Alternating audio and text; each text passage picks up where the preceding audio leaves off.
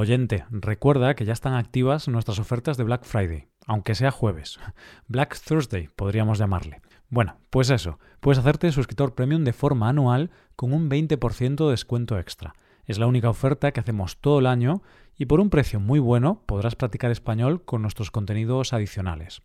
También nuestro profesor Adrián tiene una oferta especial en sus clases. Puedes tener una clase de prueba de 30 minutos con él por solo 3 dólares. Y también puedes comprar un paquete de 5 lecciones con un 30% de descuento. Todas estas ofertas están limitadas a una unidad por persona y finalizarán el 27 de noviembre. Aprovecha estas ofertas en hoyhablamos.com. Hoy hablamos episodio 1702, Noticias en español. Hola oyente, ¿cómo estás? ¿Empezamos con las noticias? En primer lugar, conoceremos a nueva Cenicienta. Después nos acercaremos a un museo desnudos y para terminar hablaremos de un hombre que ejercía de abogado sin serlo. Hoy hablamos de noticias en español. Eras una vez una hermosa joven que vivía con su madrastra y dos hermanastras que la obligaban a hacer todo el trabajo de la casa.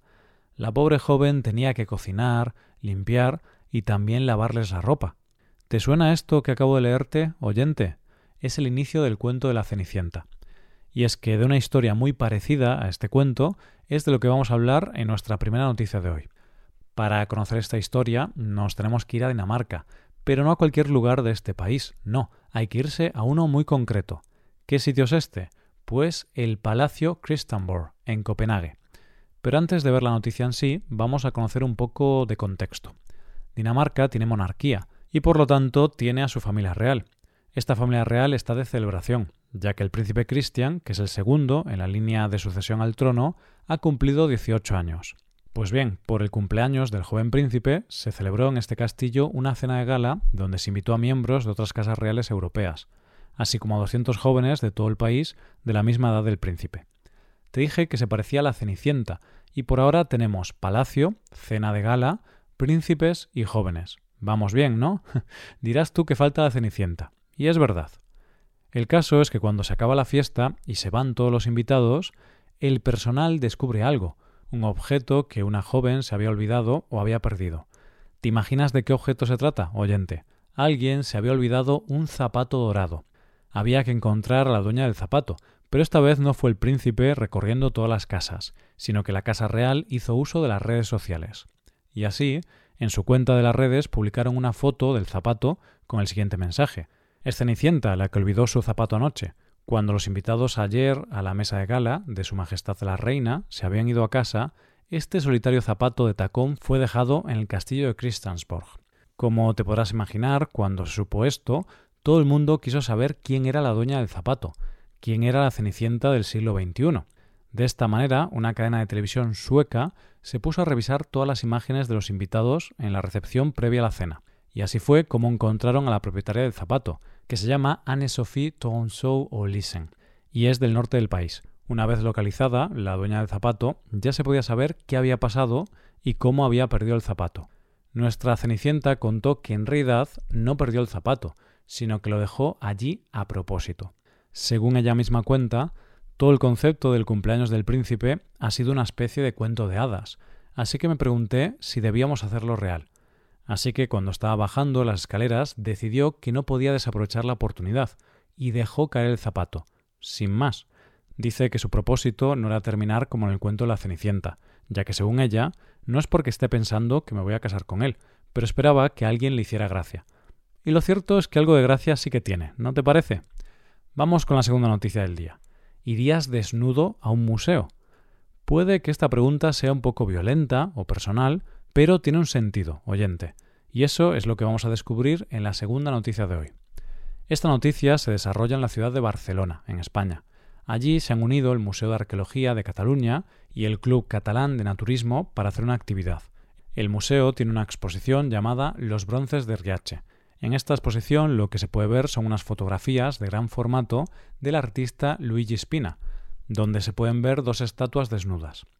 Estas son unas estatuas del siglo V a.C. que se encontraron en el año 1972 en el fondo del mar de Calabria. En las fotografías se pueden ver detalles de diferentes partes del cuerpo desnudo de las esculturas. La actividad que ha organizado el museo es para que los miembros del Club Catalán de Naturismo puedan visitar esta exposición completamente desnudos. Eso sí, se recomienda llevar calzado. Como se especifica desde la página web del museo, esta actividad comporta desnudez integral y a puerta cerrada. En las instalaciones se acompañará a los visitantes a la zona habilitada para dejar sus pertenencias y comenzar la actividad. Pero no es casualidad que sea concretamente esta exposición con la que se hace la actividad, ya que lo que se busca es que las personas que la visitan se sientan reflejadas en las fotografías, puesto que se ven en la misma situación que están ellas, completamente desnudas y rodeadas de otros cuerpos. Esta actividad lleva una guía, persona que también va completamente desnuda. Esta persona es la historiadora de arte, actriz y dramaturga Irene Vicente Salas. Ella cuenta que esta actividad ya se ha hecho con un grupo de 30 personas completamente desnudas, y dice que la experiencia es sumamente gratificante. Tal y como ella misma explica, se establece una relación muy particular con las imágenes de las piezas desnudas, y para mí, que no soy nudista, aunque lo practique esporádicamente, me sorprendió la naturalidad con la que rápidamente se evaporan siglos de falsos prejuicios. Lo cierto es que parece una oportunidad interesante para eliminar prejuicios y hacerlo en lo que parece un entorno seguro. ¿Tú qué opinas, oyente? ¿Lo harías? Llegamos a la última noticia del día. Tengo que reconocer que me encantan las historias reales que parecen sacadas de las mentes de guionistas, y de una de esas historias es de lo que vamos a hablar en nuestra última noticia de hoy. Nuestro protagonista se llama Brian, tiene 28 años y es de Kenia.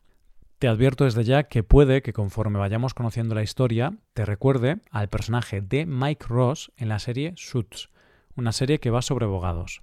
Pero sigamos con la historia.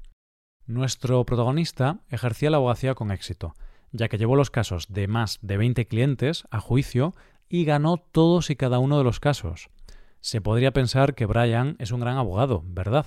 Bueno, el problema es que en esa frase hay un gran error, porque nuestro protagonista sí que ejercía la abogacía, pero en realidad no se había sacado la carrera. Vamos, que realmente no era abogado. ¿Cómo se descubrió? Pues diciéndolo de manera muy básica, porque este hombre, como le iba bastante bien en esto de la abogacía, se vino arriba y cometió un error. El error vino cuando decidió solicitar un contrato en prácticas. En realidad su idea era que si tenía ese contrato nadie sospecharía de él, la cuestión es que hizo este trámite a través de The Law Society of Kenya bajo un nombre falso, pero muy parecido al suyo, bajo la identidad de un abogado también llamado Brian y con unos apellidos similares a los suyos. Ante esta solicitud, la entidad se puso en contacto con el verdadero Brian preguntándole por su solicitud, y éste respondió que no sabía de qué le estaban hablando, que él no había solicitado nada y que trabajaba en la oficina del fiscal general y por lo tanto no necesitaba ningún certificado de prácticas. El falso Brian, el estafador, había usurpado la identidad del verdadero Brian, había robado y suplantado sus datos. Cuando el verdadero Brian intentó entrar en su cuenta de la plataforma de abogacía, no pudo, no funcionaba. Y ahí empezaron a sospechar que algo raro estaba pasando. Se empezó a sospechar que evidentemente alguien había usurpado su identidad, y todos los indicios llevaron a nuestro protagonista, que ha sido detenido por suplantación de identidad. Pero lo cierto es que este se ha convertido en un auténtico caso mediático, y al estafador Brian ya lo llaman el Mike Ross de la vida real. Por cierto, si no has visto la serie de Suits, el protagonista, Mike Ross, ejerce la abogacía sin tener los estudios reglamentarios para poder ser abogado.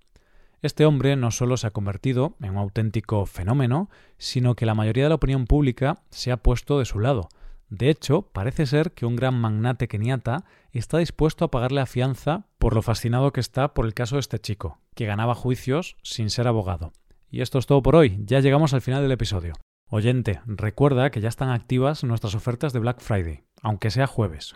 Black Thursday podríamos llamarle. Bueno, pues eso, puedes hacerte suscriptor premium de forma anual con un 20% de descuento extra. Es la única oferta que hacemos todo el año y por un precio muy bueno podrás practicar español con nuestros contenidos adicionales. También nuestro profesor Adrián tiene una oferta especial en sus clases, pues tener una clase de prueba de 30 minutos con él por solo 3 dólares. Y también puedes comprar un paquete de 5 lecciones con un 30% de descuento. Todas estas ofertas están limitadas a una unidad por persona y finalizarán el 27 de noviembre. Aprovecha estas ofertas en hoyhablamos.com. Esto es todo, mañana volvemos con dos nuevos episodios.